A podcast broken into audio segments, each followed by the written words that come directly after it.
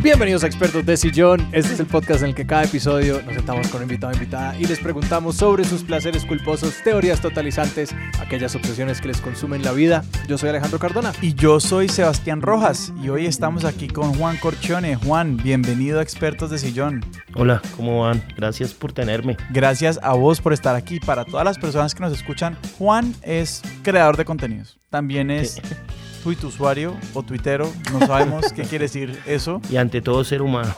ante todo, ante todo, Juan también es un ser humano. Eh, pero Juan, ¿de qué vamos a hablar? Vamos a hablar de mi placer culposo, los realities y, principalmente los reality shows de competencia. Ok, los reality shows de competencia. Empezamos a pintar ese universo. O sea, como cuáles son unos ejemplos de ese tipo de shows. Masterchef es mi favorito. Están los actorales y de, música, de los cuales solo veo las convocatorias, como las audiciones, donde montan este, este shows raros del que no sabe cantar, Britney Spears Pop. Esos son los de competencia y, y, también últimamente, no sé por qué he desarrollado una afición por los de supervivencia tipo supervivencia al desnudo. Este, este tema me apasiona ver gente que se le ocurre hacer eso. Sí, y de una lo definiste como un placer, placer culposo.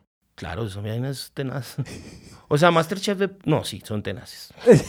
Hablemos de eso porque ese es un lado como el, el, el los modos de ver eh, son todo un tema. Porque yo mucha, pues yo no sé, yo siento que yo por mucho tiempo quería como que, que todo lo que yo consumiera tenía que ser como súper enriquecedor y la vaina. Y estos son programas que pues uno les acaba sacando algo, eh, pero que no son de inmediato como, pues no son el programa que, que que por su diseño te va a hacer considerar algo diferente del mundo, pues. Digamos que parte de mi formación académica también hace que yo todo el tiempo esté, pues, hace un año dejé la docencia, pero fui docente durante 12 años. ¿Cuál es tu campo? Es historia, ¿cierto? Eh, historia y teoría de la imagen. Ya. Entonces eh, también pues uno no se va a poner a teorizar si Benjamin o la escuela de Frankfurt tenía razón.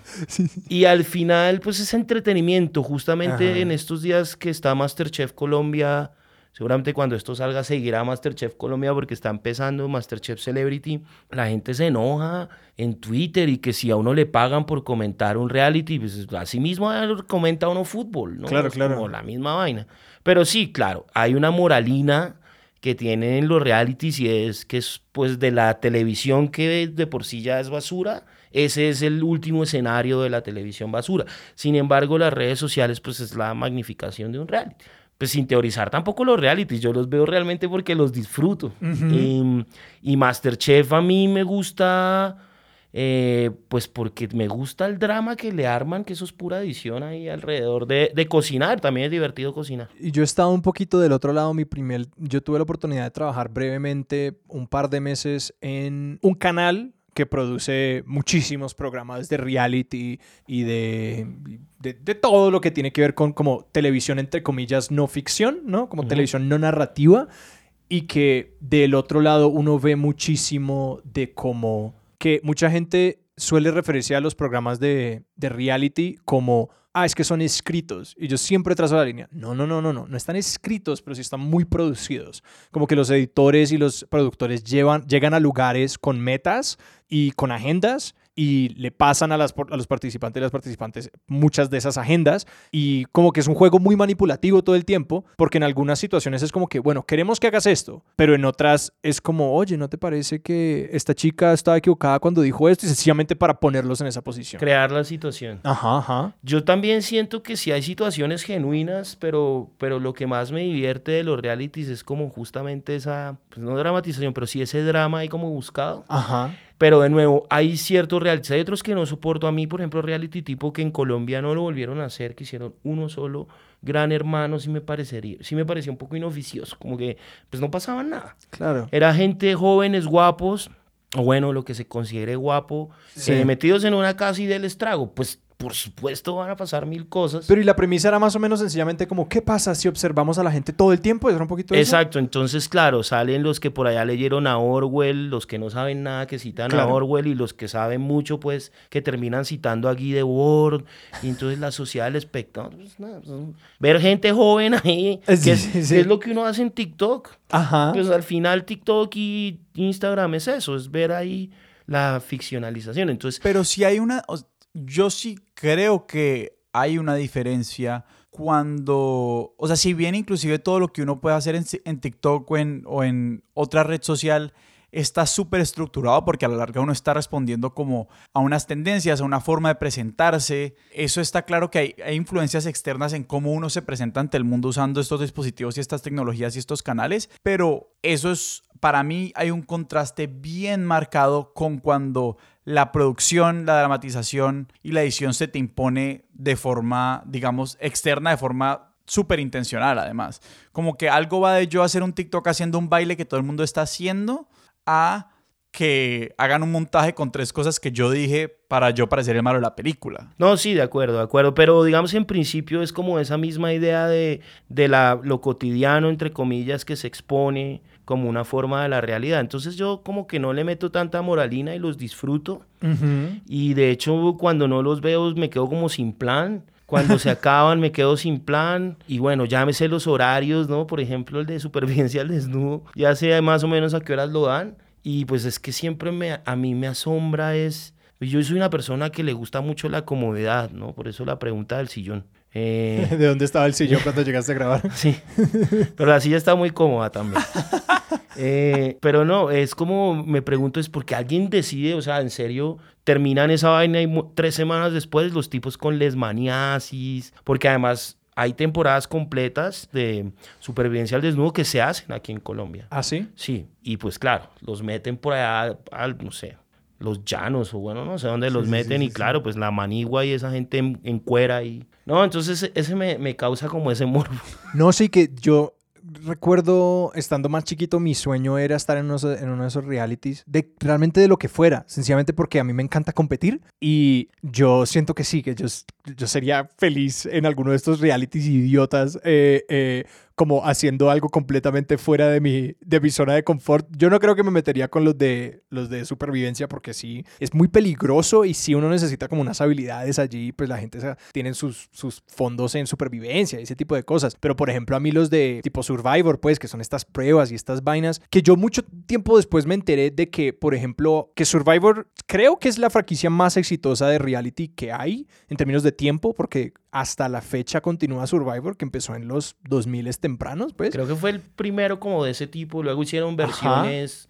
En Colombia hicieron la isla de los famosos. Ah, sí, sí, sí. Porque creo que, o sea, no sé qué tanto tu interés va por la historia temprana, pero creo que esto comienza con The Real World, ¿no? Sí, sí. Los realities, porque, claro, es un placer culposo, pero también lo he repasado desde a veces en clase lo hablábamos mucho. Ajá. Entonces sí, Real World creo que es el primero en MTV y pues en su momento sí rompió como la idea de la televisión. Veníamos de los 80s, así todo muy mm, superficial, ¿no? Y los 90s, entonces lo que se volvió cool culturalmente o en la cultura pop fue lo crudo, va y se vuela la cabeza, entonces la vida real, pero claro, pues la vida real mostrada. Bueno, HBO también creo que es de los primeros con el programa de los taxis y tenía uno que es como más denso, más de televisión nocturna. Entonces de ahí yo creo, yo creo que HBO y, MTV, pero sí, sí, sí, yo después en los 2000 sí, Survivor, y ahí fue cuando vino la ola en Colombia. Claro, no, y que a mí esos temas de producción a mí me encantan y pues algo que yo me enteré entrando como en ese espacio de producción un poco era como de lo baratos que son de producir, que pues uno se imagina, no, pues la isla de famosos es un montón de plata. Cuando uno compara eso con lo que cuesta producir televisión narrativa, por 20 mil dólares vos puedes hacer un episodio de un, de un reality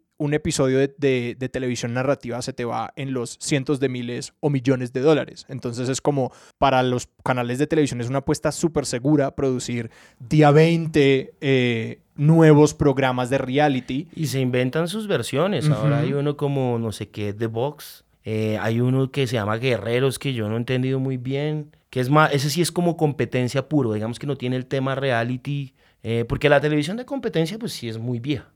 Eh, lo que le mete el reality es que ponen la, cámara que en donde confiesan los dramas de la competencia y se crean las situaciones, pero yo creo que, que las versiones colombianas ha tenido unas muy ridículas, como la isla de los famosos me pareció un poco ridículo. Hablemos de esa porque yo la recuerdo como muy periferalmente, como que yo sabía que estaba A mí me encantó la isla de los famosos. Creo que, o sea, creo que hubo dos versiones. Creo que dos, sí, dos temporadas, puedo, puedo estar muy equivocado. Yo me acuerdo de dos temporadas, me acuerdo que la primera, que fue la que se con más atención se debió haber hecho más o menos el 2002. Sí, que además, pues nada, era ver a los famosos ahí. ahí hubo una que estuvo Leonel. Que estuvo Lionel y Guita, porque yo me acuerdo mucho, yo me acuerdo eh, sobre todo de eso, porque por alguna razón en algún momento Higuita gana, o sea, pues como el equipo de Higuita gana alguna de las competencias y él dice, si esta es la guerra, que nunca llegue la paz. Y- Uy, un filósofo, un filósofo. Y, no, y como cosas estúpidas que lo marcan a uno. Yo nunca me voy a olvidar de Higuita diciendo si esta es la guerra que nunca llegue la paz. Dios mío. Y fue como que, ok. Ese era en una isla y, las, y el tema de, de que la isla tenía comodidades y uno debía ganarse. Playa alta y playa baja. Exacto. No, pero ahí te estás confundiendo. Ah, no, esa es la eso- otra. Al mismo tiempo, o sea, RCN y Caracol iban cabeza a cabeza en la producción de, de realities. ¿Y qué pasa? El primer reality del que yo tengo memoria es protagonistas de novela, famoso Haider Villa, Sí. eh, que sale al mismo tiempo que Caracol hace Gran Hermano, que Gran Hermano es un fracaso total. Yo ni Eh, sabía que se había hecho un gran hermano hace tanto tiempo.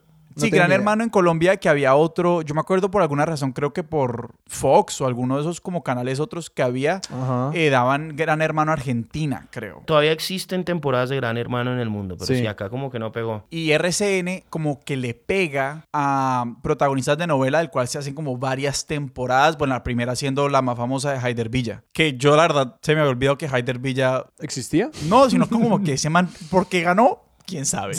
No, porque aquí sí había votos. La gente votaba. Y había votos y había amenazados por convivencia, Sí, amenazados por actuación, eh, los cara a caras, esto era todo, pero, o sea, obviamente el setup de, de, mm, de protagonistas de novela era mucho más interesante que simplemente ver a una gente en una casa. Y yo entiendo que después se hizo el desafío. El que- desafío, y, sí. y yo creo que fue 20 desafío 2004 o no sé, no sé, pero se hizo el primer desafío que, que coincidió con la isla de los famosos. Sí, ya, sí tienes razón, era en competencia. Exacto. Y el desafío era playa alta, playa media y playa baja. Y la isla de los famosos tenía otra categorización, otra estratificación de las islas, lo que sea. Y el chiste eran los famosos. O sea, el, Claro. porque en desafío no había famosos. En desafío era gente, entre comillas, normal.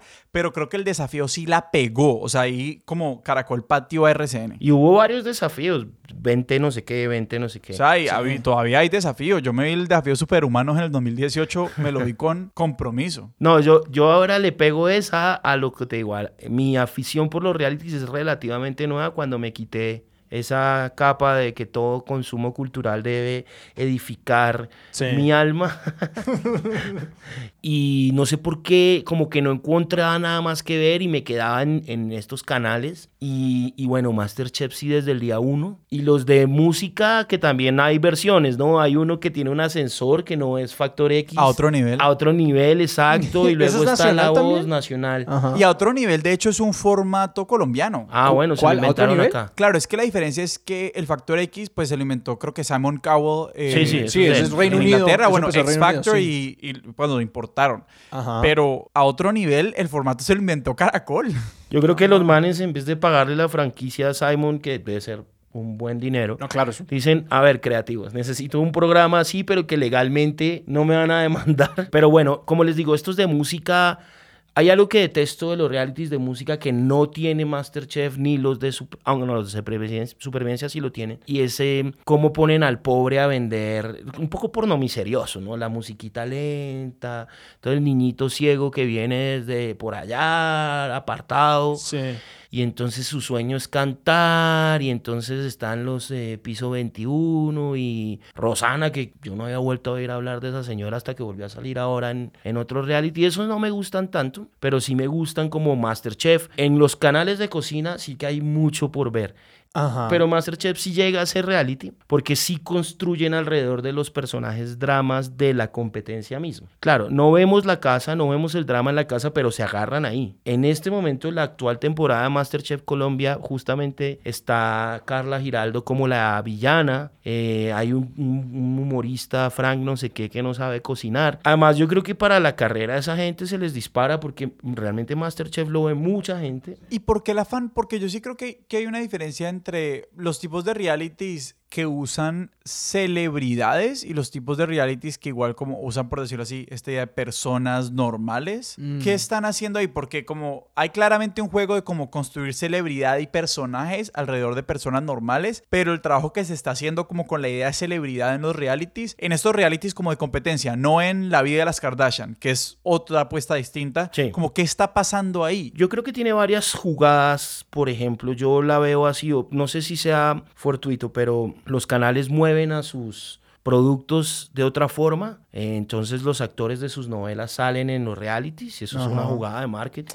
Ah, claro. Eso es muy gringo, ¿no? Ahora que lo mencionas, a los gringos les encanta saber qué pasó con sus celebridades como que venidas a menos. Eh, Mm. En uno de esos canales gringos dan uno como los videos más tontos del mundo y los que comentan son como Bonaduce, o sea, un man que fue famoso cuando niño, luego tuvo obviamente problemas de drogas, como este man Cory no sé qué, el de los Goonies. Corey Feldman. Exacto, entonces eh, yo creo que tiene que ver con eso y pues la gente, a la gente le gusta ver de forma más humana a sus, a sus eh, galanes. Sí, no, y que yo, es que yo, yo todo el, el- como mi experiencia del reality viene de la producción, yo todo lo pienso en términos de como, bueno, ¿y cómo se hace el casting de esta vaina? Porque yo, es, yo he revisado cintas de casting para un programa específicamente y todo el tiempo la pregunta no es como de quién es el, ni siquiera, pues, uno, en el, pues poniendo un ejemplo como si yo estuviera haciendo casting de Masterchef, hay una dimensión en la que uno es como, bueno, ¿y cuál es el chef más capacitado? ¿Cuál es el chef que va a mostrar la cosa más innovadora? Sí, hay algo de eso, pero hay otra dimensión en la que es como, primero,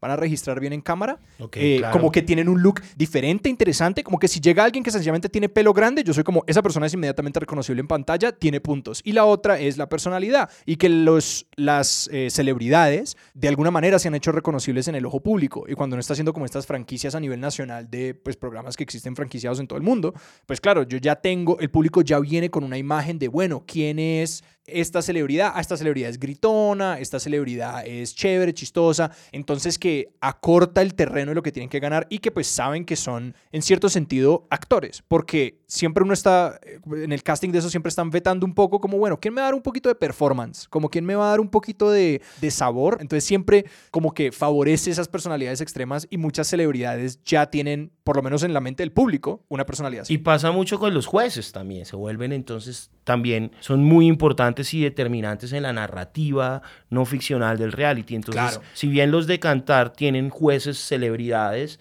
que aquí se invierte el papel, entonces es la celebridad quien escoge o descubre.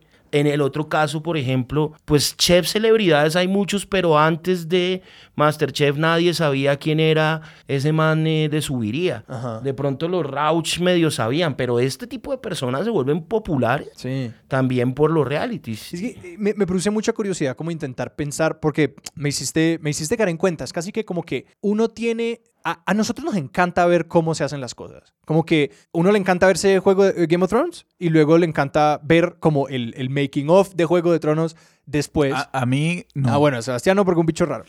Eh, pero, pero si uno le ponen, sí, aquí están los sets del Señor de los Anillos y todo, y el reality logra como mostrarte ambas al mismo tiempo. Como que el reality no le da miedo, claro, mostrarte, uno puede ver la otra cámara desde una toma, ¿no? Y uno puede ver pues todo el montaje y como ofrecen esa metanarrativa de, no, pues claro, aquí está como se hizo el show y estos son los dramas que ocurrieron en el rodaje de la competencia.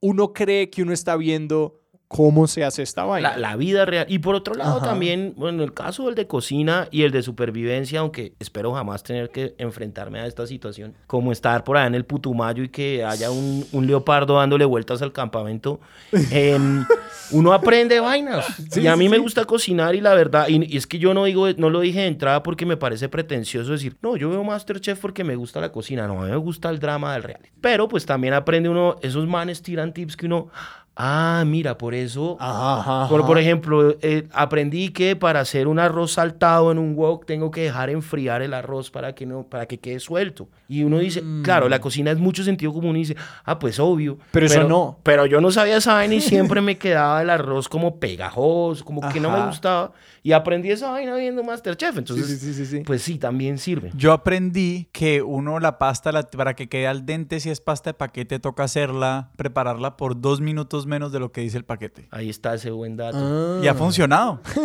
Y los de supervivencia, pues de nuevo, uno aprende vainas como, no sé, como a mí me asombra y, y me asombra mucho lo difícil que es en serio estar sin herramientas en el, o sea, como ese proceso tan berraco, porque estos manes, o sea, ex marines hacen mallas y se van al río y sacan unas sardinitas que ahí medio comen y están ahí ya anémicos. Uno dice, huepucha, a mí eso sí me da culillo, pero también me da culillo. Acá recuerdo mucho un man que caza aquí en Colombia una anguila y el man se queda enterrándole el palo, pero obvio la anguila le empieza a botar Choques. descargas y el Ajá. man se los aguanta. Y ahí sí llega con una anguilota a pelarla. Bueno, pues empezando yo, yo he comido culebra, pero pues no la he preparado. Yo Ajá, he y no la has cazado. Ni, ni la he cazado. Yo veo una culebra y me cago. Sí, sí, sí, sí, sí. Pero, bueno, eso me gusta, como, uy, ¿qué tal algún día se caiga Ajá. una... O sea, mi cabeza es así, entonces... No, yo recuerdo que yo veía, cuando yo veía, digamos, a Bear Grylls, que él se iba y yo- uno luego pensándolo es como que, ay, man, tenía algún productor con él porque él no cargaba todo ese equipo No. de cámara. Era como que... Y siempre tema miados. Sí, sí, sí. sí, Toca sí. tomar orines de elefante porque Sí, como que en, en South Park se le burlan. Y Ah, dicen, todo es toma or- orines. Sí, el man todo el tiempo está porque está tomando orines. Y yo me acuerdo que cuando yo los veía de chiquito, yo intentaba retener. Como que yo intentaba retener, era como que, ok, ahora yo también sé cómo destilar agua de agua de mar Exacto. para poderla Se tomar. imagina uno allá perdido en una isla desierta. Sí. Ca- pues, no. Pero eso es lo divertido, eso es lo divertido y, y me hace también distraerme de... Pues a veces no quiere ver uno series tan complejas. No, pues eh, digamos a mí, yo en algún momento yo vi en, en clase de comunicación 101 en la universidad, teoría de usos y gratificaciones. Es como que uno a veces se ve las series porque están en el fondo y uno necesita como no pensar en nada, o a veces que el cerebro se vaya y piense en otra cosa. Es como sencillamente apagarse y relajarla. Y que esa es una manera posible de ver los realities. Una con la que yo me topé era que me vi una serie de reality entero para cuando estaba haciendo este trabajo, la lectura que yo le empecé a hacer era como de empezar a ver los patrones psicológicos de estas personas, de estas vainas. Que una serie que yo recuerdo que sí vi bastante, como por, por gusto, era la de My 600 Pound Life, que son esta serie de gente que pesa más de 600 libras. Ah, sí, que- que- kilos mortales en español. ok, creo. kilos mortales. Y que lo que por lo que ellos están compitiendo son por cirugías. Ya, no, no es kilos mortales, es otra que ellos compiten por bajar de peso. Sí, Ah, como ok, el- no, sí, el es que perder está para esa- ganar en Caracol. Perder, pa- ajá, perder para ganar era una de esas, pero no, creo que sí era kilos mortales, porque no es que estuvieran compitiendo, era que siempre la narrativa era, ellos iban dando el de doctor y el doctor les decía, yo te puedo hacer un bypass gástrico, pero, Pero baja... antes de hacerlo baja 150 kilos Sí, porque sí, si sí. no hay demasiada grasa para poder operar. No, pues yo no miro ese porque sí me ponen de frente contra mi realidad. Y ese, a mí el patrón que más me interesaba de ese, que sí lo acabé viendo como con más análisis del que uno debería ver estas cosas, era el hecho de que muchas de estas personas tenían parejas que eran enormemente, pues que para ellos la comida era un hábito de escapismo emocional y que tenían parejas que eran sus facilitadores y sus alcahuetas Sí, en esas relaciones comida por... Sí, y, sí, que, y que son historias como que estos programas, My 600 Pound Life lo hacía eh, TLC, que es una, un, pues un canal que es todo como de sintámonos bien, la familia, y Sí, siempre es una historia, exacto, es una historia como de bienestar y de cómo estas personas salen adelante, y siempre en el programa esta gente salía adelante, pues siempre perdían el peso. Yo y- siempre veo cuando lo regaña, porque es como, Ajá. como, bueno, son personas bastante obesas, o sea, con, con una obesidad mórbida. Eh, o sea, altísima. sí, exacto. Es obesidad mórbida. Y que algo que pasó con ese programa era que más adelante la gente empezó a pesar más y más y más, porque uno como audiencia se iba acostumbrando a los 600, 600 libras y entonces cada vez buscaban personas más y más pesadas. Entonces, sí, ya pasaba esto del, del esposo que le gusta, ¿no? Darles Darle, de- y, sí. y descubren, porque también ahí llevan a una terapista y bueno, también hay temas de abuso, porque esto está muy asociado a un tema ahí de clase gringa, ¿no? Es una Total. clase baja Total. que obviamente no puede comer en Whole Foods, sino Claro, y- en Kentucky. Y que mi visión de esto era, pues yo nunca acababa contento al final del episodio, porque lo que uno veía sencillamente era como unos patrones súper complicados de estas personas que los llevaban a esos comportamientos y que, pues, mi, mi lectura de eso era para nada la que, con la que estaba diseñada ese programa de televisión. A mí me sorprende esos, me sorprenden mucho esos realities en los que como que activamente se interviene el cuerpo humano porque sí me parece que es llevar a un nivel, o sea, todos los realities obviamente son invasivos y uno como los grandes, no sé, abusos de los realities es que se lleva a la gente unos límites, o sea, mucha gente sabe cómo entran a un reality, pero no saben cómo salen y como, no sé, pienso en Susan Boyle Mm. y lo que le pasó después de ganar, creo que fue Britain's Got Talent, pues que simplemente no estaba preparada para, para los niveles de fama que alcanzó y de celebridad que, que alcanzó. Pero también este tema de, ustedes se acuerdan, en Colombia hubo, pues me imagino que, y esto es franquicia también, como cambio extremo, o sea, Sí, de hecho, Higuita también se lo hizo. que Reneguita, o sea, Reneguita siempre está, pero ser un programa de televisión en el que simplemente uno veía cómo alguien llegaba y le hacían cirugía plástica y a la larga también era una propaganda por un resto de cirujanos cosméticos. Y que eso está diseñado así, planeado así, que yo creo que en muchos casos no, ahí no conozco la dinámica interna real, pero yo sé que pues, muchas de las cosas es como, bueno, la producción paga es la mitad de la cirugía, o no paga la cirugía y la cirugía la pone el cirujano. Cirujano. Porque yo también recuerdo que en este programa de pérdida de peso el cirujano siempre era el mismo. Y trata mal a los obesos. No, pero No, hablaba sí. fuerte, le hablaba fuerte y él les decía... Pero sí tiene razón, es, es fuerte los que son invasivos. Ahora ya hay uno con ropa que hacía Alejandra Azcárate, creo que para TLC, pero creo que no sé si después de todo esto que le ha pasado a la señora va a seguir. Pero sí, El era próximo es sobre un avión. Sí. Maquillando con polvos blancos. Remodela interiores de aviones. Pero sí es fuerte, ¿no? Como tiene razón, como esa intervención. Y a Reneguita yo recuerdo que le pasó algo y se le cayó todos esos implantes que le puso Marlon Becerra.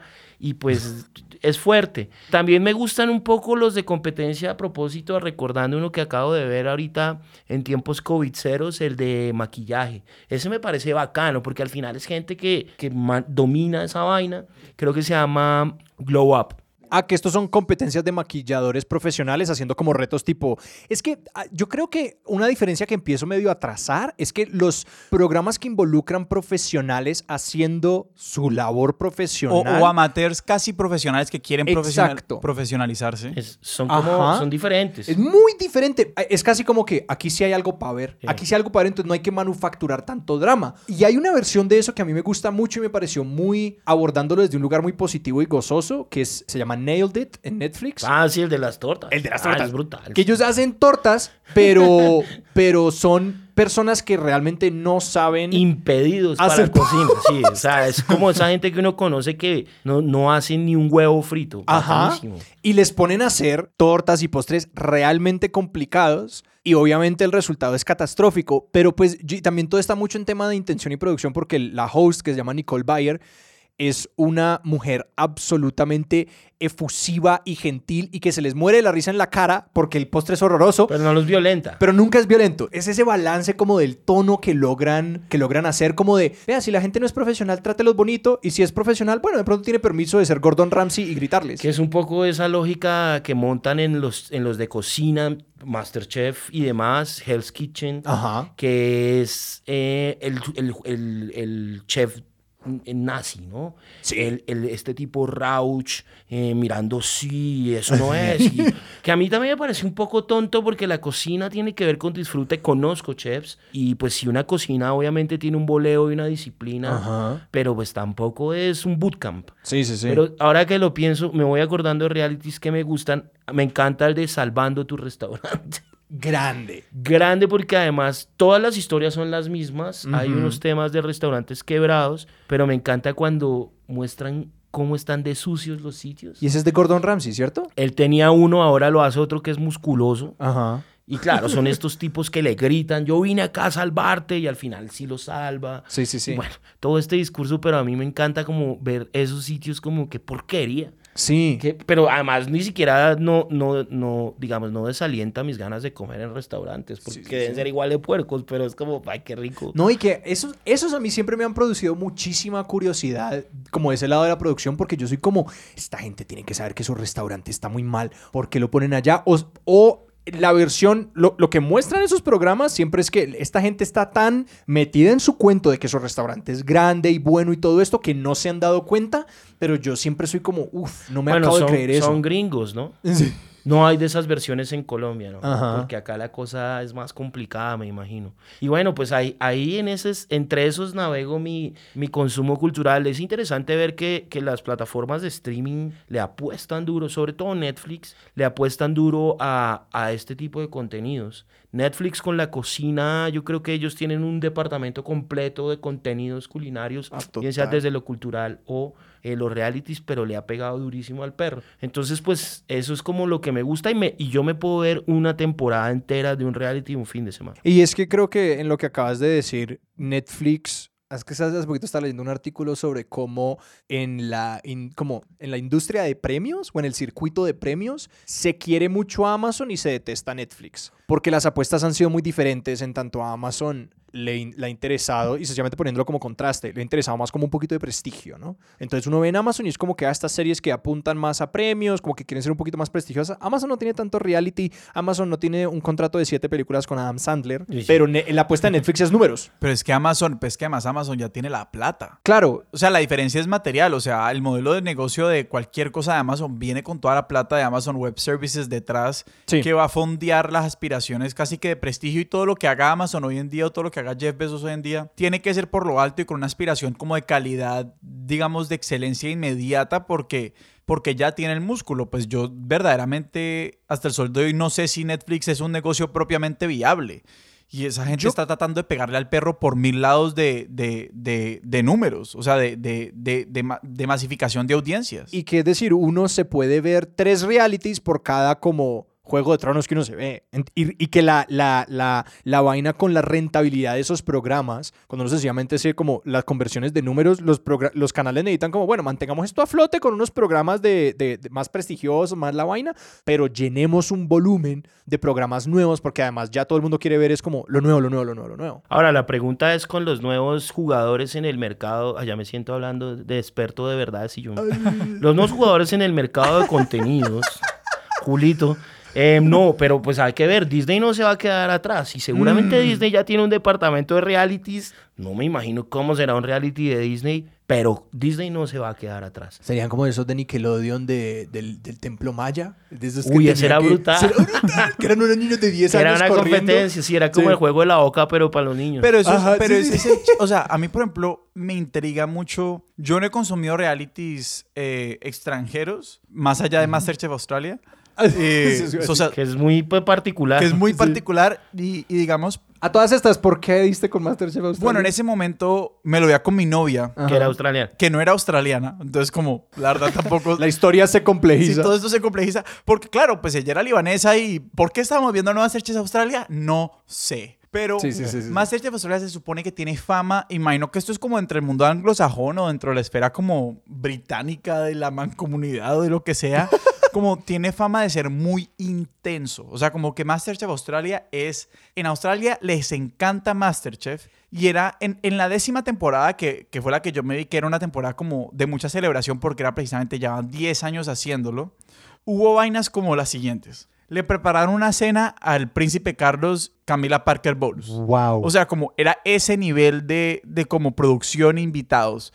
Hay una semana entera en la que, de, de Masterchef, en la que va esta repostera muy famosa llamada Nigella Lawson. Entonces hay una semana que es todo Nigella. Hay otra semana que es Gordon Ramsay. Entonces como que el nivel de producción de Masterchef Australia es otra vaina. Y la gente era impresionante. O sea, yo, me, yo sé la mitad de lo que sé cocinar de ver a esos manes. No, y, y no les digo mentiras. Pero eh, más allá de, este, de esta tangente de por qué Masterchef Australia, que en serio se lo recomiendo mucho. como me parece que en Colombia hemos pasado como por todas las dimensiones de como cómo se le saca jugo al mismo formato de reality, porque está la competencia de isla con famosos. Está la competencia, bueno, el Factor X que tuvo su versión XS y Masterchef Kids. O sea, aquí le hemos sacado, hemos instrumentalizado la niñez para generar audiencias a lo que marca. Como los políticos, es una vieja práctica colombiana. Hay Masterchef Kids gringo y de hecho es asombroso. El de acá, el de acá, no, no sé si hay versión colombiana de Masterchef Niños. Sí, hubo Masterchef pero el, Kids, ma- sí, sí, sí. El, el Masterchef Kids gringo, esos, esos peladitos cocinan duro. De hecho, hay un meme famoso de un niñito llorando, volteando como un lomo.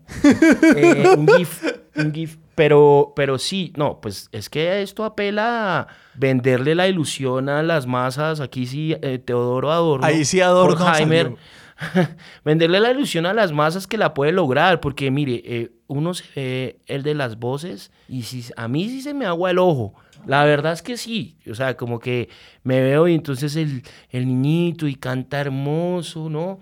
Y pues esta idea de que todos podemos ser eh, famosos en algún momento. Claro, claro. Pero, pero sí, en Colombia lo que pasa es que le pega un formato y se quedan ahí. De pronto por eso hay islas. Y, y de nuevo, ahorita actualmente hay uno de competencia que no sé cómo se llama, no sé qué, Box, que es como un rip-off también de estos. Creo que lo que nos gusta es como la cosa de la competencia. Además, también le cala mucho el discurso de Chao Palante. Por ejemplo, en Masterchef tenían a Lucho, el, el que se lanzó a concejal. O sea, Que ha estado en todos los realities. Él estuvo en la primera isla de los famosos también. Ahí están. Hay gente que se dedica a estar en, en, en eso. Por ejemplo, Alicia Machado estaba en Masterchef Colombia, se fue a Masterchef México y antes de eso, Alicia Machado tiene un video famoso de Gran Hermano España porque pues obviamente sale por ahí con un tipo... eh, intimando.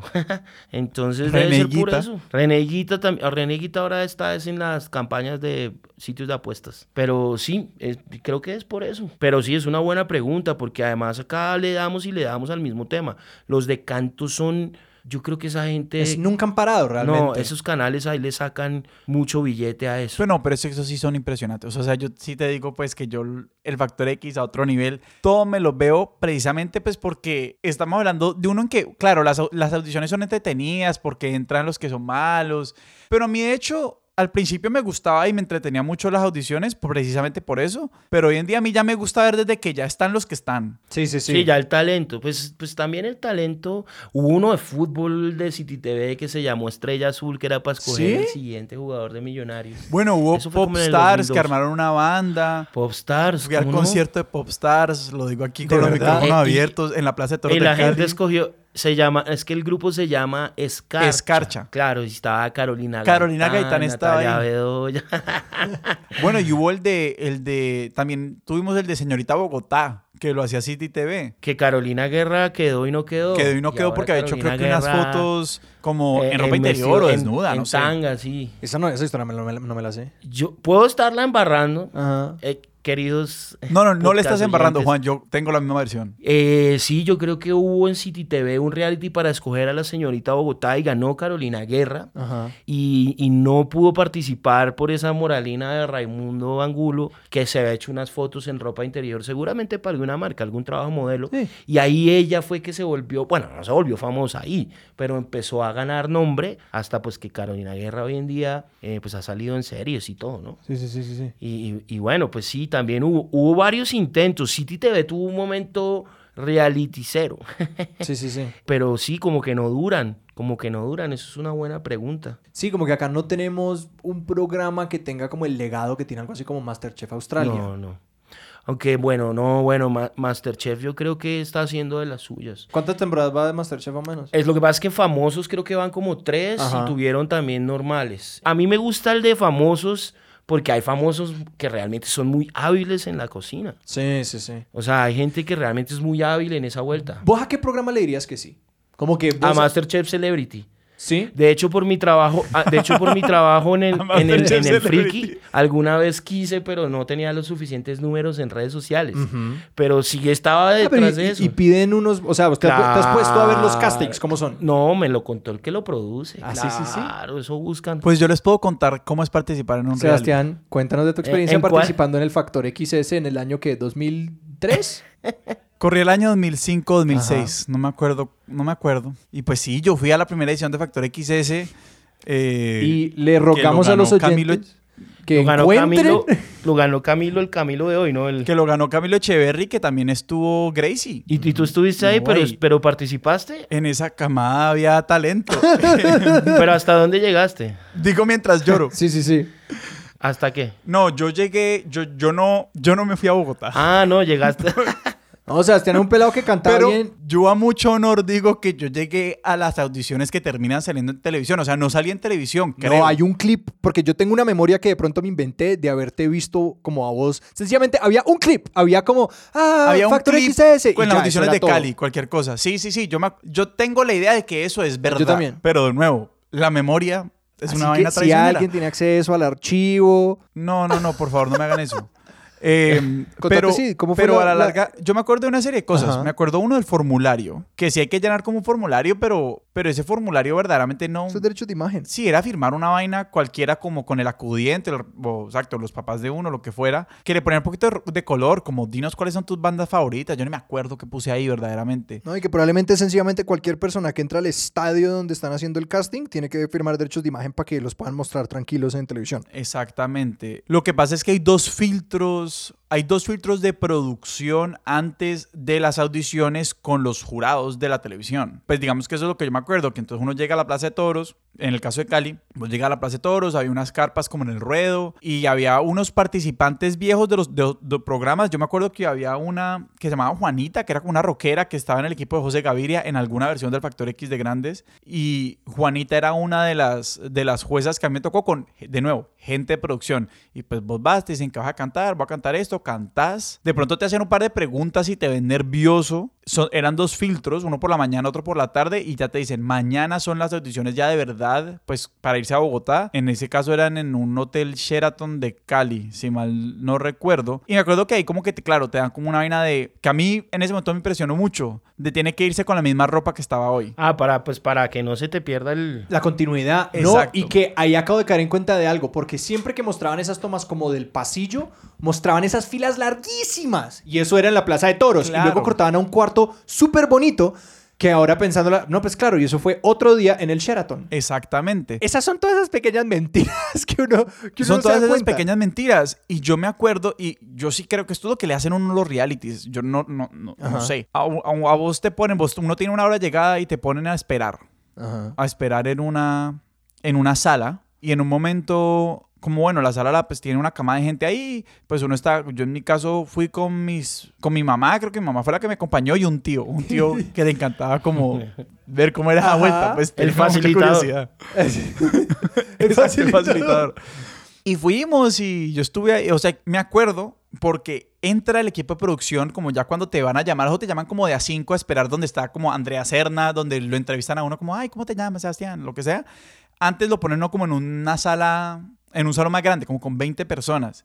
Y a te entran y llega el equipo de producción, todo el mundo está cagado del susto, todo el mundo está callado. Y entra el equipo de producción con la cámara y, digan, y te dicen como, bueno, hagan algo, ensayen, como, hagan alguna gracia, sí, sí. Denos algo. Parece, yo no sé qué lo mueve a uno en ese momento, pero yo en ese momento me paré y, y literalmente como, bueno, hagamos una dinámica y una vaina como que, yo no sé por qué hice eso, pero era, te ponen una cámara enfrente, te dicen, haga algo y uno Sí. simplemente siente llamado a hacerlo.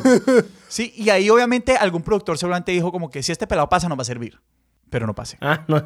No, y hay, hay algo a mí que me parece, pues que, pues sí, esto está, esto está ahí para eso, pero es cruel. Y es el hecho de que, sabiendo que hay un primer filtro antes de que la gente pase al frente de los jurados, porque por supuesto a, ¿cómo se llama? José Gaviria y los otros dos. Juan Carlos Coronel y Marvel, y en mi caso. Obviamente ellos no van a ver a los miles de personas. no, Como claro, no. no, el tiempo de ellos no vale eso, no los van a poner a hacer eso es muy caro y no es práctico. Entonces, hay gente que se sienta en ese primer filtro y con todo el conocimiento de causa dicen, esta persona es pésima, pésima, pésima, mándelos al Claro, es Sheraton". que lo que yo te digo, y no es por Claro. echarme flores y... o No, sea, vos no eras de Yo esos. no canto Sí, no, vos mal, no yo no canto mal. Eh, me lo digo mientras lloro.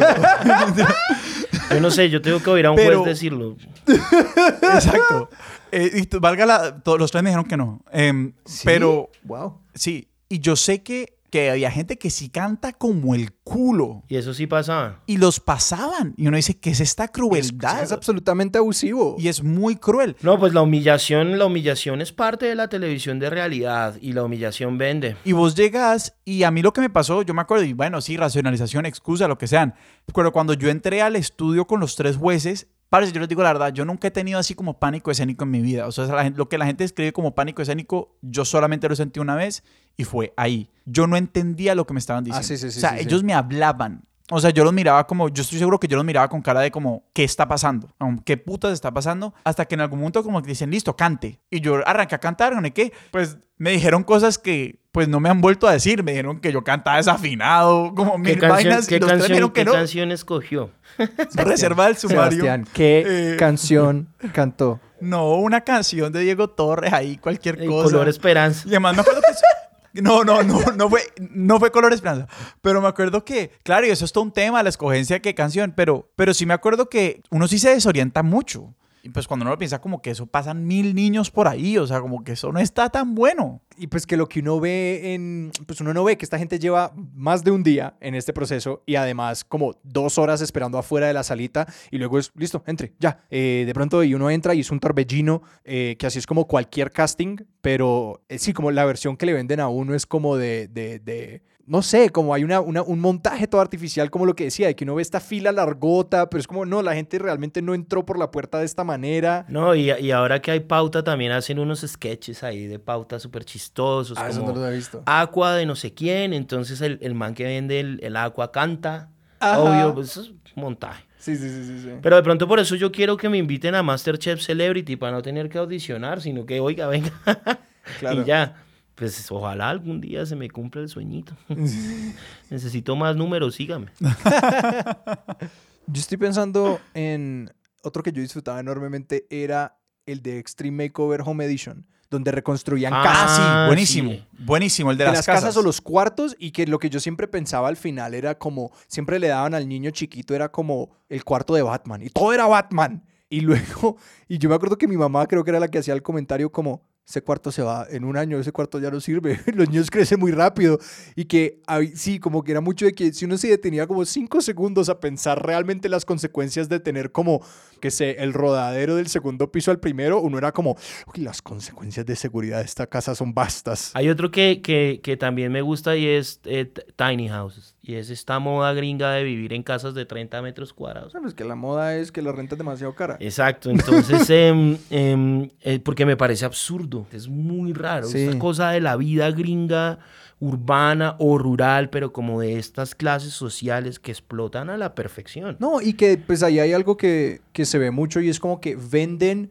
en lugar de... Es como que el hecho de que la gente esté mirando casas de 30 metros cuadrados como una viabilidad para una familia de más de una persona o de una sola persona es realmente un problema sistémico, pero que la manera como se vende es como te mostramos la historia de éxito de una persona, de cómo una persona lo logró hacer viable como una historia de éxito. Como lo logra Shark Tank y este tipo Mm. de, que eso sí no me gusta, me parece tonto, pues no tonto, pero como esta cosa del sueño americano. Y bueno, en Colombia lo, lo hicieron creo que tres temporadas. Esa no la, yo solamente he visto un par de clips de Shark En, Tank. en Sony creo que la dan y en Amazon está. Y también está, por ejemplo, el aprendiz. En Colombia creo que hubo un intento, creo, de hacer un aprendiz, pero no fue pues el aprendiz eh, que montó a Donald Trump. a la presidencia de Estados Unidos. Entonces es muy chistoso que un país como con tanta... Eso también habla mucho de la realidad de Colombia, como que es más el sueño del talento cultural que el de los negocios. Y yo creo que, pues, uno, hay varias cosas, y yo no sé, expertosyohn.gmail.com, no, no tengo evidencia para hacer estas comparaciones. Obviamente hay un nivel en que la cantidad de canales, por ejemplo, que hay en Estados Unidos, pues lleva a que uno prolifere mucho más O reality. sea, es cierto, es cierto. Creo que hay una vaina que es muy chistosa de la, de lo- del tema de como estos dos canales grandes, Caracol y RN, que siempre están como mandando el mismo formato Ajá. Sí. como con una pequeña diferencia a ver como cuál le gusta a la gente más. Es como, ¿qué prefieres? ¿Gente normal en playas como sobreviviendo o famosos sobreviviendo? Eh, ¿Te gusta más gente que canta en un ascensor o gente que no canta en un ascensor? y son distinciones mínimas, Sí, sí, sí, mínimas, sí, sí. mínimas, Como mínimas. Shelbyville y, y Springfield. Exacto, literal. No sé eso como también hasta cómo funciona. Yo estoy seguro además que esta gente, o sea, los ejecutivos de Caracol y RCN se conocen, se hablan, como saben se qué, van a qué trabajar formatos están comprando. Sí. Sí, seguro, seguro. Bueno, pero algún día saldré yo en mi Masterchef o la versión que haga Caracol, el cocinero. Sí, Caracol va a ser como Chef's Table o Final Table. Como- ese gran formato. ¿Cuál es Final Table? ¿Cuál Final es Table mezclan chefs. Pero esos sí son chefs duros. Pero Sí. chefs duros, pues, o sea, creo que inclusive como O hay uno... uno colombiano. Sí. Un- en el, en Sí. Final Table hubo un colombiano como finalista de cocina Y molecular. lo que hacen es que entonces ponen dos chefs. Imagínate un man como una persona muy tesa haciendo sushi, comida japonesa, manejando como todos esos ingredientes, esas preparaciones. Y alguien que, no sé, tiene un restaurante muy famoso en París de pan. Y ellos son un equipo. Y lo que pasa es que en cada ronda les tiran un tipo de comida que tienen que hacer. Entonces les dicen, hagan un taco. Y entonces, pues claro, no sé, el man que hace sushi dijo como que yo nunca en mi puta vida me he comido un taco. Yo me acuerdo mucho, creo que ese chef japonés dice, yo nunca me he comido un taco, yo no sé esa mierda que Y es. es un chef como todo tradicional. Ese es bueno, sí. Sí, y entonces como que ves eso, pero de nuevo, yo, yo siento como que es un poquito más transparente cuando estamos hablando desde un talento que medio se ha certificado. Es que yo creo que el lugar donde uno puede ver gusto culposo es como cuando uno al menos sabe que ninguna persona fue herida en la hechura de este programa de televisión. Sí, Es que, sobreviviendo al desnudo ninguno lo mordió una víbora Claro. en el pene. que seguramente. Y como que seguramente Y hay, seguro no hay lo unas mostraron. historias que uno no se entera y que... Yo, yo- bueno, yo- en este yo vi a un man romperse la rodilla. Parce, pero las cosas, mira, yo no puedo decir nada porque si alguien alguna vez día se entera, uno firma contratos cuando uno trabaja en estos Claro, programas. claro, Y eso uno no está en puede la decir cláusula, nada sí. realmente. Yo estuve en un programa que nunca salió al aire. Yo no firmé ni mierda, entonces puedo decir todo. Yo, estu yo trabajé en la postproducción de un programa para una gran cadena que produce programas de reality, donde el programa lo editaron y lo editaron y lo editaron el piloto, y tenían como el piloto los primeros cinco episodios, y el programa al final no salió porque esencialmente pusieron a personas de poblaciones muy vulnerables en posiciones muy reprensibles y aplicaron presión desde el lado de producción y que yo ah, trabajando en la postproducción de eso yo decía como que wow, esto es un solo abuso, o sea, esto es un solo abuso desde la producción y yo no sé, pues, cuáles fueron los motivos por los que la cadena decidió, pues, después de tener cinco o seis episodios grabados, una temporada entera grabada, Claro. no salió el programa. Alcanzaron a hacer promos y todo el programa y no salió. Y yo vi cosas que ellos decían, esta escena sencillamente no se puede mostrar en televisión porque es ilegal. Como que porque por estándares y prácticas de televisión, esto no se puede mostrar porque hay como eventos violentos. Hay muchas de estas escenas como, pues en cualquier momento que hay como genuina violencia, como que, que una persona voltea y le mete un puño a la otra. Hay uno que yo nunca vi, pero vi varios memes que es como, es un formato gringo que pillan gente poniéndole los cachos. Yo no creo que eso sea verdad. Porque eso sí es una situación que se puede salir de control. Hay uno que se llama Casi Infieles gringo. Pero es que, ¿sabes Pero había uno vidibumba, aunque en México hay uno muy chistoso porque eh, un tipo lo pilla a la persona, lo, lo dejan Ajá. y el manco y se empieza a dar totazos contra una cabina de teléfonos. Ese tipo de cosas no pueden ser reales. O sea, no, sí, eh, puede yo no pasar, dudo, pero- No, yo no dudo que hay muchos que son sencillamente falsos. En mi experiencia, yo los que vi eran como sencillamente enormemente producidos. Que eran este tipo de cosas que cuando yo las empecé a ver era como que, ah, sí. Por ejemplo, empiecen a contar cuántas cámaras hay en una escena cuando están viéndolas. Si cuentan como más de dos o tres, esa escena está montada. ¿A qué me refiero? Como que si los ángulos es como que, y de pronto hay una toma desde el techo de la casa del vecino, esa escena es discontinua. O sea, esa escena no se grabó al mismo tiempo. Entonces eran como, bueno, y ustedes dos que se supone que están entrando como a comprar el helado para la fiesta que van a hacer más tarde, por poner un ejemplo pendejo, vuelvan a entrar. Que necesitamos ahora la toma, porque primero las cámaras están afuera del sitio donde van a entrar y ustedes entran. Y luego vuelvan a salir y ponemos las cámaras adentro y ahora ustedes entran para tener la toma continua de entrando a la tienda. Y uno puede ver algo de eso, pero uno sí se acaba comiendo el cuento de que algo de lo que uno dice como que uno traza sus líneas de realidad. Uno acaba diciendo como que, Claro. bueno, me creo esta parte, esta parte no. Y que yo lo único que yo puedo aportar ahí es como pónganlo todo en duda de que si se puede falsificar, es posible que eso esté falsificado. Ahora, la pregunta es si importa si es mentira. sí, pues esa es, esa es la verdad. Sí. En Colombia hubo una pelea dura en un reality de esos de actuación, ¿no? Eh, Edna Márquez contra otro. Ajá. Eh, y y se, se iban a dar. Sí. No, seguro que cerquita a darse, sobre todo en competencia. Entran los productores. Claro, y se meten y los separan. Viendo de los famosos de MTV y demás, tipo Teen Mom eh, y este tipo de vidas de jóvenes en conflicto, pues terminan pues explotando pues a los pobres. Una de las chicas de Teen Mom luego hizo un video pornográfico y se volvió súper famosa. Ah, sí. Eso Creo que hay suena, una, eso hace hay una- mucho sí, tiempo. eso- hay una relación muy cercana entre el reality y la pornografía. Mm. Eh, porque, pues, a- de nuevo, ¿qué pasó con Haider Villa? De todos es el que el único que no actuó. No, Da- eh, Daniel Arenas actúa todavía, lo vi el otro día en una novela. Entonces, bueno, está este tipo, eh, está este tipo de cosas Team Mom que explotan al pobre, pero luego están los que explotan al, pues no explotan al rico, que es la vida de los La ricos, vanagloria un poco tontos. Está, hay uno rarísimo ahora que es de los hijos de Claudio Paul Canilla, que es el jugador de fútbol de Argentina, Ok. viajando por el mundo y son unos argentinos imbéciles, unas situaciones imbéciles. Y también están, pues, Kardashian, Paris Hilton y... La de Ozzy Osbourne. La de Ozzy Osbourne, ¿no? Que esa, Eh, esa no tuvo el legado. Esa creo que empezó más o menos al mismo tiempo que lo de las Kardashians, pero, pero pues no tuvo el alcance. Pero sí, era como la familia de Ozzy Osbourne, que era como, ok. Pero volvieron famosa por ese momen- momentáneamente a Kelly Osbourne y al otro, al hijo. Pero píllense que hablando de eso, Masterchef sí explota. En esta temporada un episodio que se van a no sé a qué pueblo, Choachí, Ajá. y hay dos niñas que quieren tener sus 15 años, y entonces no, sus, sus papás, dos personas campesinas, no, no propiamente explotación de la pobreza, pero pues sí de una clase social que se le puede sacar carnita, ¿no? Material, Narrativo, así es. exacto. Entonces, claro, dos niñas campesinas y sus papás, pues que sueñan con una fiesta de vestido, entonces va a RCN y les manda a hacer el vestido y los equipos tienen que hacer la comida de las respectivas fiestas de estas quinceañeras. Y entonces ellas votan. Entonces, sí hay una delgada línea ahí entre la, Claro. la habilidad y también la explotación. Entonces, también cocínele a los... Cocine, recuerdo uno hace poco, cocínele a los empleados de una marca que los patrocina.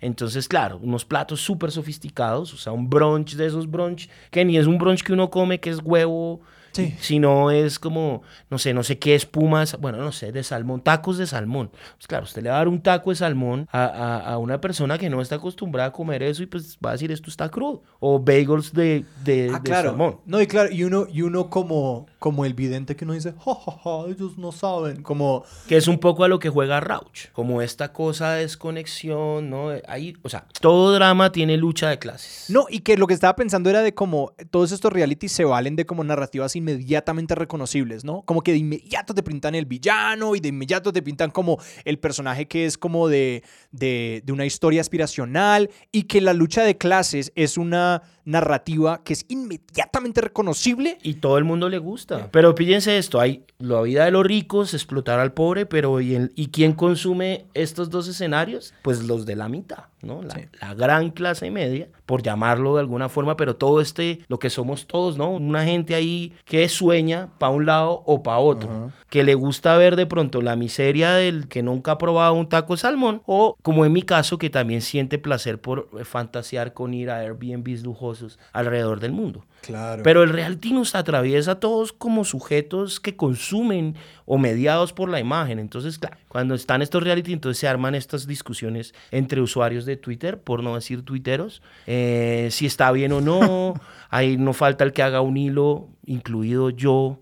Eh, me da culpa explicando por qué no hay ningún lío. Eh, alguien que explique que es que el fútbol es diferente, pero está más preocupados que dijo o no dijo James, que en el fondo es como esta idea de lo, morbo, de lo morboso o del morbo, pero al final pues es televisión divertida y pues no todo puede ser un, pues un, no sé, una, no todo puede ser el decálogo de Kieblowski o no sé, o Tarkovsky. No, y que también es un nivel tan diluido de responsabilidad allí y que a mí, digamos, una, una noticia, un momento como de, de los medios que a mí me llamó mucho la atención fue hace varios años, le dieron como la carátula del New York Times o la o por lo menos la primera página de la página web del New York Times a como una noti- noticia de Miley Cyrus, cualquier cosa banal, pues Miley había hecho X o Y. Y al mismo tiempo estaba ocurriendo otra cosa más importante, como geopolíticamente, lo que sea. Y le cayeron a la editora del Times diciéndole como, ¿cómo te atreves? Y ella, dijo- y ella dijo, mi trabajo en métricas y ustedes lo hicieron un clic. es como que, que Sí, hay, hay responsabilidad por todas partes. Como que aquí hay responsabilidad para repartirse. Entonces que realmente es un problema muy agotador uno pensar como que, ay, yo debería ver estas cosas, yo debería sentir No, culpable. y, ¿cómo y me hacer sentir?". de todo un ejercicio de equiparar éticamente si eh, las actitudes frente a cualquier cosa son relevantes. Ajá. Claro, como todo es público y uno ahora publica todo en redes sociales, eh, se ve ante estos dilemas, como, ay, ¿será que veo Claro. fútbol? Pero es que el paro nacional, o sea, una cosa no quita la otra. Pero pues entramos en estas discusiones y, y, pues a- obviamente a los que vemos realities sagradamente como yo, pues nos dan palo, pues por eso, como No, hay cosas más importantes, pues Sí. sí. pues, pero yo no puedo cambiar el mundo. Porque es que, claro, toda práctica sistémica en, en el mundo en el que estamos inmersos tiene unas consecuencias éticas desde una orilla, ¿no? Entonces esa vaina genera estos problemas y pues sí, uno también... Es decir, uno puede tener acciones concretas, cercanas y demás, pero pues también es muy difícil. Entonces, pues no nos den duro por ver Masterchef. No, sí, que pues es decir, dentro de todo esto hay niveles y que yo me, me, me quedo un poquito de la conversación como lo, con, lo que, con lo que hablábamos de, del, pues cuál es el, el abuso ahí o de como quién es, que digamos a mí no me molesta ver como cuando alguien desde una posición de poder o de capacidad se pone en el programa y dice, dice listo, véanme, ¿no? Que estas personas tienen como un poquito la agencia de, de modular Claro, eh, ahí es donde cambia el tema cuando- del claro, agenciamiento. ¿sí Claro, y que, pero porque luego hay como programas que se hacen sobre unas como poblaciones muy vulnerables y que los retratan de unas maneras muy abusivas y que ahí es donde yo ya digo como que esto yo personalmente no lo voy a ver. A mí me parece muy interesante el hecho de que hay una promesa, o de pronto la promesa me la estoy inventando, en estas plataformas de streaming como contenidos on demand, y que esto iba a reproducir las estructuras o los contenidos de la televisión masiva. Como que un- nos imaginábamos que Netflix no iba a ver Love Island o lo que sea que es, o, o The Circle, o Ajá. no sé, cualquier otra cosa. Pero, pero sí. Entonces, como me, me parece curioso que, que igual estas plataformas se estén pareciendo tanto a la televisión masiva que se que- a la cual se suponía que iban a ser una alternativa. No, que hace poquito hablando con Juliana Baunza, eh, antigua invitada del podcast, ella dijo como exactamente lo que estás diciendo, que va- académicos han dicho es como no hubo ningún cambio aquí, sencillamente fue un cambio de plataforma. De la forma en que consumimos. Ya no te la tienes que esperar el episodio, Ajá. sino te lo mandas. Pero que en términos de como los contenidos, incluso, pues es muy conspicuo además que ni siquiera cambiaron las duraciones. Todavía tenemos programas de 22 a 25 minutos y los otros son de 45 a una hora Hay un cambio considerable eh, y es que no hay por ahora, comerciales. no sé, casi como la, la, la salsa de desayuno, no sé mañana, porque es cierto lo que tú decías, quién sabe si Netflix en números de... Es rentable, ajá. O sea, uno dice que sí, pero pues vaya a ver allá eso, si realmente como negocio. Entonces, esa es la, eso yo creo que va a pasar lo de siempre. Entonces, como YouTube. Entonces, ah, bueno, si quieres no tener comerciales, entonces págame una suscripción premium. Yo lo que creo, y uno siempre está condenado a quedar como un imbécil cuando uno predice el futuro, yo creo que vamos a volver a la era de los 60 porque lo que al menos yo estoy viendo más y más y más es eh, contenido patrocinado. Que yo creo que... pues, branded content. el y- ah, content. claro. Yo creo que lo que va a hacer es como, es como una plataforma de contenidos como Netflix por la que uno paga una suscripción. Al final del día es cable. Tan fácil como yo hasta hace poco dirigí un medio de comunicación, lo creé, estaban haciendo el medio y el modelo de negocio de ese medio es el mismo de Vice, Playground y demás y es básicamente vender contenido. Entonces, claro, Ajá. para allá vamos, para Sí, allá vamos. Y, que, porque es menos intrusivo, a la gente le molesta menos. Varias marcas cuando con el boom de, de los contenidos hicieron realities y todavía. ¿Cómo varias, cuáles? varias marcas piden cosas de talento. eh, Smirnoff hizo una cosa en una isla, en un barco. Ajá. Eh, y lo, lo van fragmentando como pequeños contenidos en, en YouTube y en plataformas. Ajá. Ahorita que los teóricos en que andan con este tema del cross media es básicamente eso, y las estrategias en publicidad es eso justamente. Entonces eh, se vienen varios. Tic- TikTok hizo una hace mucho tiempo de talento. Las mentitas cantada, TikTok. Yo por un momento como, esta man está diciendo TikTok muy No, no, no, raro. tic-tac, tic-tac. La- las, las mentas. eh, entonces sí, o sea, esto no es nuevo. Esto, se, Sí. esto la televisión, los contenidos y lo re- el reality están de la mano. Pero sí, curiosamente, es muy interesante lo que ustedes mencionan. No termina siendo tan diferente las plataformas, sino la forma de consumo que sí debe cambiar muchas cosas y la publicidad. Eh, pero pues sí, incluso habrá marcas, yo, yo creo, pensándolo aquí, que Coca-Cola va a tener su propia canal de contenidos y va a hacer contenidos que no tienen nada que ver. y el que empezó a inventarse eso es Red Bull. Entonces, Red Bull, r- la plataforma de marketing de Red Bull, Mm. Son aquí siento- deportes. son deportes y eh, estilo de vida y cultura. Ajá. Entonces Red Bull hacía el, Viajes, el, pues. el Red Bull Academy en Nueva York. Yo, por ejemplo, cuando estaba con el Freak estuve grabando en los estudios de Red Bull de París.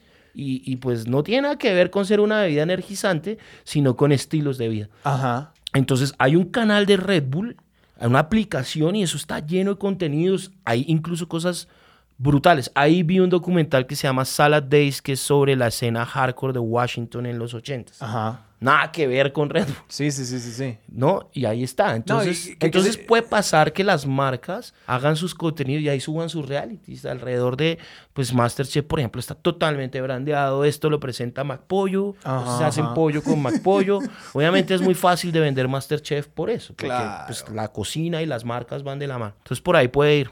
Digo yo, No, puedo sí. quedar como un culo. No, es que creo que ya está pasando. Creo que estamos apuntando a cosas que es como que no, esto ya. Y como que ha habido modelos ya de, de este tipo de vainas. Y que también yo creo que los espacios digitales han generado una nueva manera de volver a esto. Porque muchísimas, esto ya es bien ñoño, pero muchísimas de las leyes que gobiernan, como los patrocinios y este tipo de cosas, gobier- gobernaban era la televisión y la radio. Porque fue como los espacios que se legislaron cuando, cuando les interesaba legislar. Y que ya muchas veces como que, por ejemplo, muchos contenidos en Internet, por ejemplo, no necesitan declarar de las maneras tan claras que son contenido patrocinado, por ejemplo. Claro, porque es que la televisión al menos y la radio están mal que bien territorializadas. Y, y el, est- y el Estado es dueño de los espectros. Exacto, y los espectros y las ondas. Entonces, pues el Estado puede decir qué, pa- qué pasa en su espectro. Y por ejemplo, Malboro y los cigarrillos, que Ajá. no van a dejar de venderse, tienen un montón de trabas para pautar, no pueden. Ah, sí. ¿no? Eh, en Colombia ya estamos llegando casi como en Inglaterra, que los tienen en un cajón Ajá. y ni siquiera el nombre. El mal dice cuál quiere, Malboro rojo, y es una caja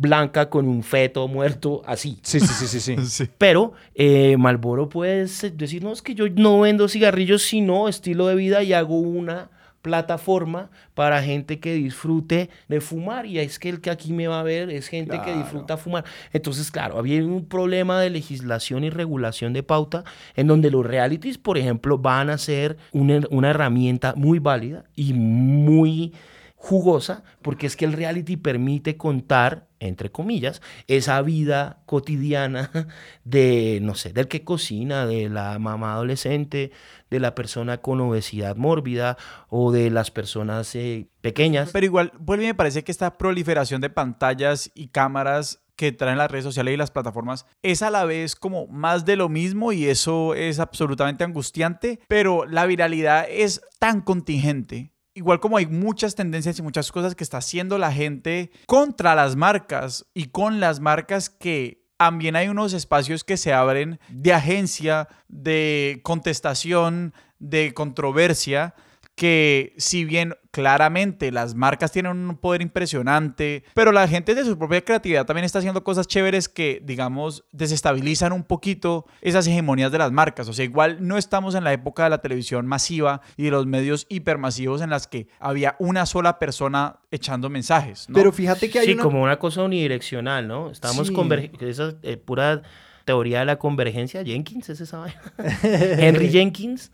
Pero sí, claro, ya ahora no es tan unidireccional, sino un poquito ahí se ponen a la par. Lo que No, pasa es que viene todo este marketing de influencia que eso nos abre otro problema. Que es un poquito como la cuenta de Wendy se empezó a ser contestataria Y, y... y termina uno viralizándola porque le parece brutal. Ajá. pero al final es Wendy's, ¿no? Ajá. Eh, eso es lo que hacemos los creadores de contenido. Ajá. A nosotros nos buscan marcas para buscar, para hacer estrategias que no parezcan marcas. Ujú. Pasa es que yo trabajo con cultura Sí, sí, sí. y, con, co- y con cosas de, de agencias internacionales Y- y de que- paz. Y que un poquito es como que uno intenta hacer lo mejor que puede dentro del rango de acción que hay. Sí, es lo, es lo que tú decías de que hay escenarios en donde, es decir, es la bisagra, ¿no? Ajá. Cuando uno cierra las manos, parece que no hay opción, pero si uno las pone en la luz, pasa un poquito de luz. Eso es una metáfora de Benjamin. Yo que terminé citando aquí filósofos alemanes de principios del siglo XX, pero es interesante porque en donde hay una posibilidad, o sea, donde está todo paila, siempre hay una posibilidad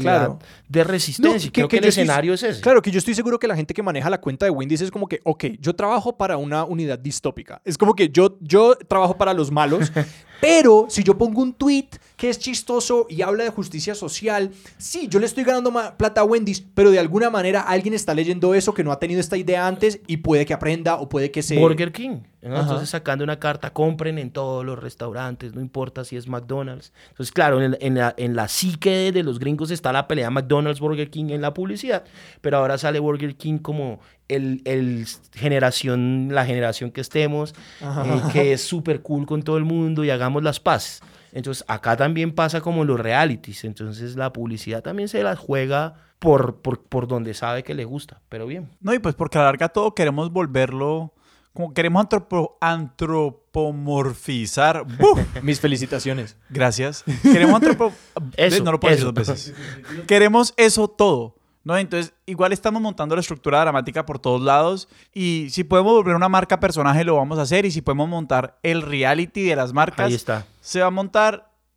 Y en esa está. Y eso hacemos también los, pues yo no trabajo como publicista propiamente, pero, pero eso hace uno como publicista y, y los que hacemos storytelling para proyectos es, es eso, ¿no? Antropomorfizar, eh, huma- humanizar, dramatizar, porque es la forma en que la gente o que todos estamos consumiendo la realidad. Y la realidad pues es una puesta en escena. El reality por eso es exitoso, porque al final uno pues come ahí de morbo la diversión de ver al otro pasar las duras y las maduras, pero en la realidad supuestamente, no en la película. Juan, muchísimas gracias. No, a ustedes, estuvo chévere la conversación, gracias por invitarme a expertos de silla. Eh, nos acabó. este man tan Uh, ardido. Nos acabaron aquí. Nos sacaron. No, mentira, gracias por invitarme y, y pues nada, si algún día me invitan a Masterchef, eh, les dedico mi primer triunfo con algún plato.